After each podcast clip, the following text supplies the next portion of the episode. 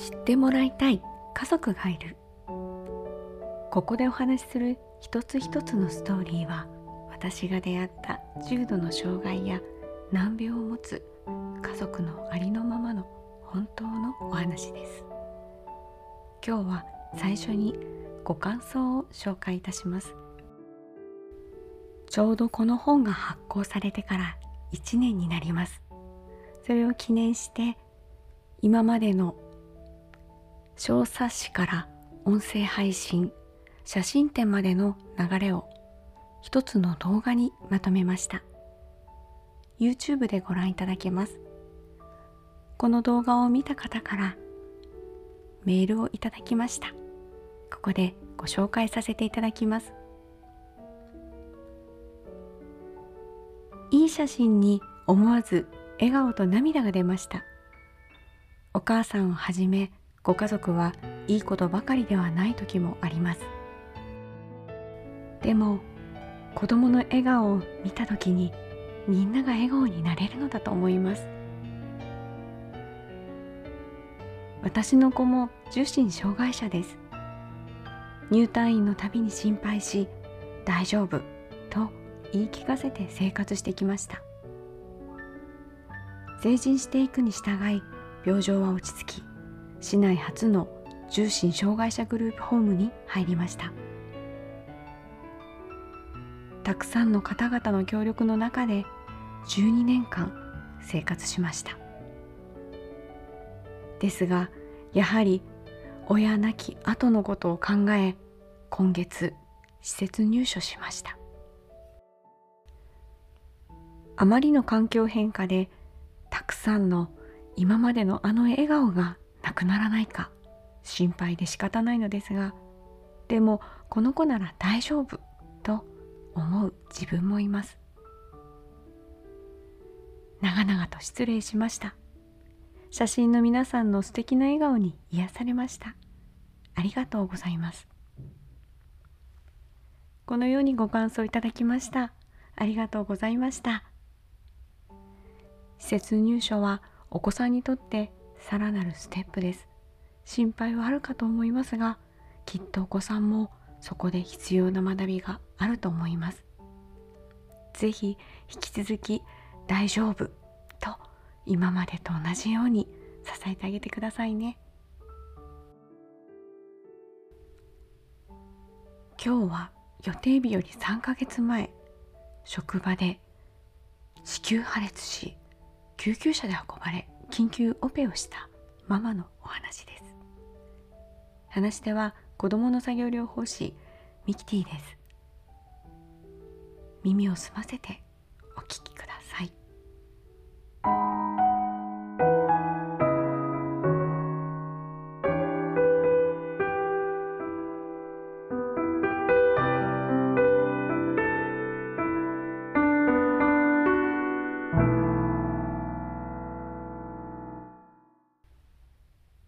仮死状態からの蘇生。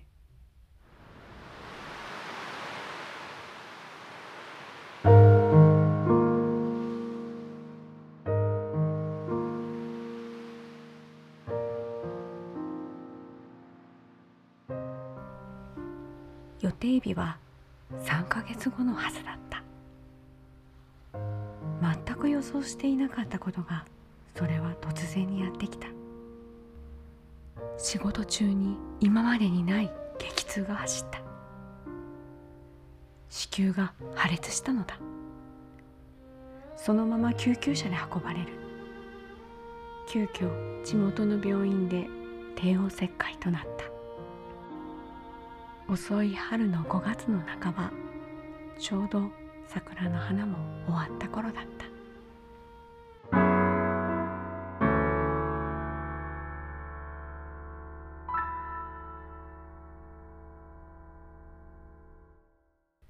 不安を乗り越える。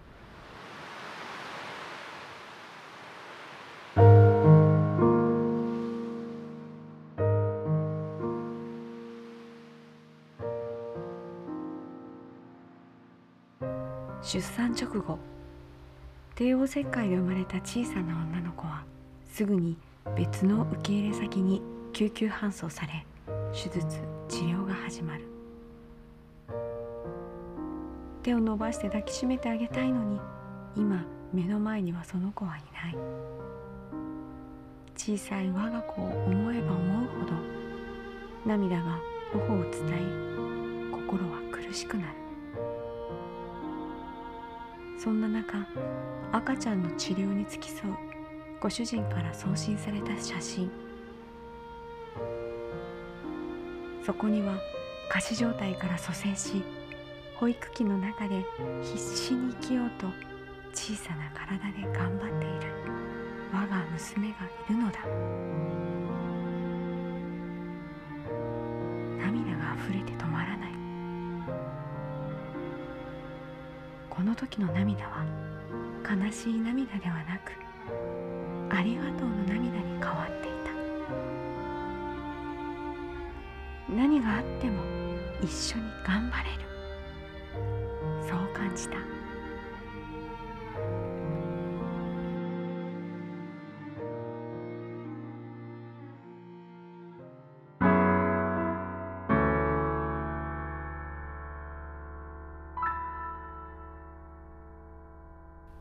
無事に育つのだろうか。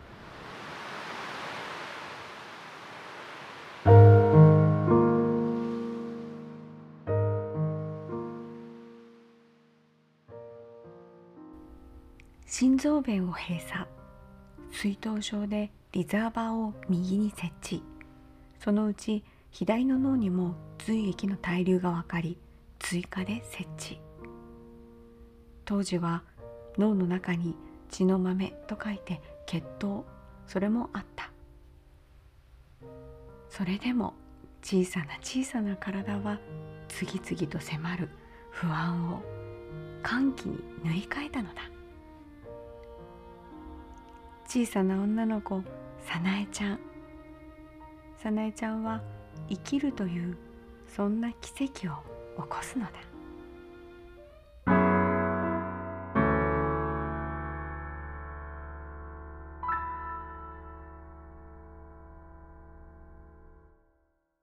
OT の私にできることは何だ?」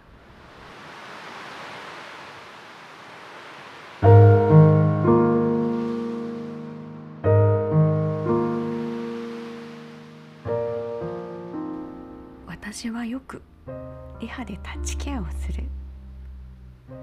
早苗ちゃんの頭のシャントに触れるたび思い出すことがある。それはこんなことだ。私は作業療法士になる前となった後インドのマザー・テレサの施設にボランティアとして2度行っている。そこには捨てられた子や障害児が集められた部屋がある。その子供たちを時間の許す限り遊びタッチケアをした。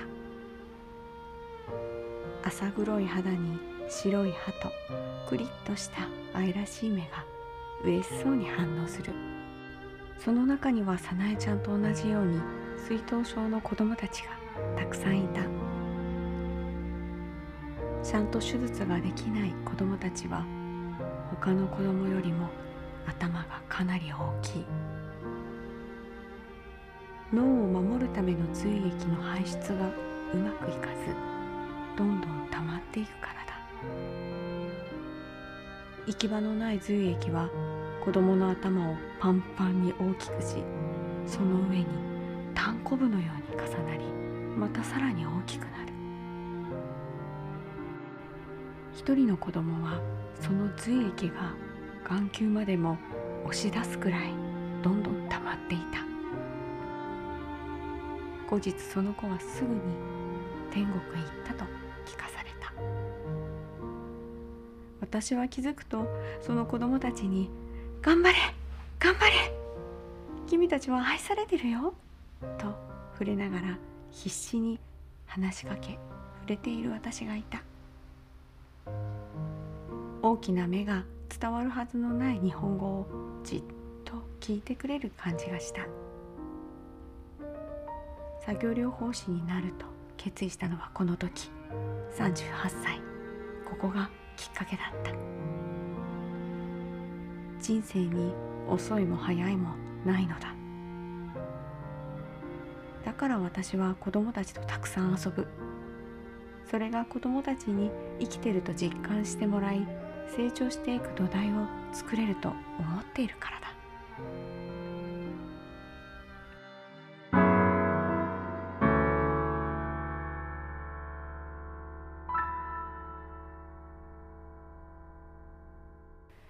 おじいちゃんとおばあちゃん。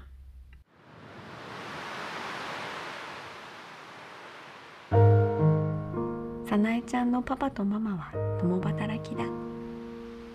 保育園に通い始めてから熱を出したり体調が悪い時はすぐに助けてくれるおじいちゃんとおばあちゃんはとてもありがたい存在である。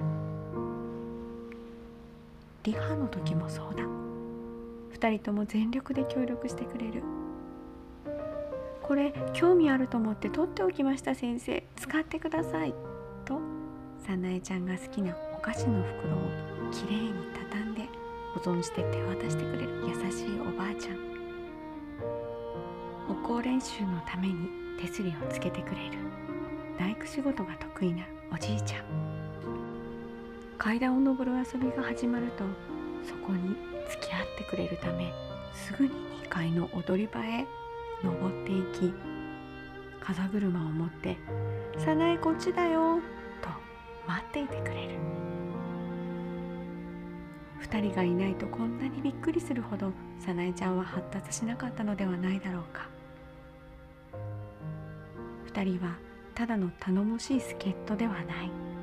早苗ちゃんのもっと挑戦したい。それを上手に引き出すことを教えてくれる。私の先生でもあるのだ。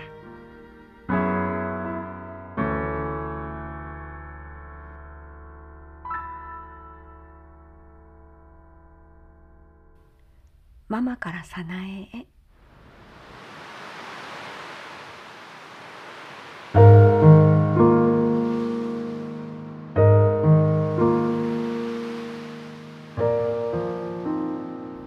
小さく生まれたけど負けず嫌いで日々元気に成長している姿に驚きまたとても嬉しいです。これから先大変なこともあるかもしれないけどでも早苗ならやる気は120%なので何でも乗り越えていけると信じています。抱っこしてお互いにぎゅっとしている時がママ幸せだよ。生まれてきてくれて本当にありがとう。ママより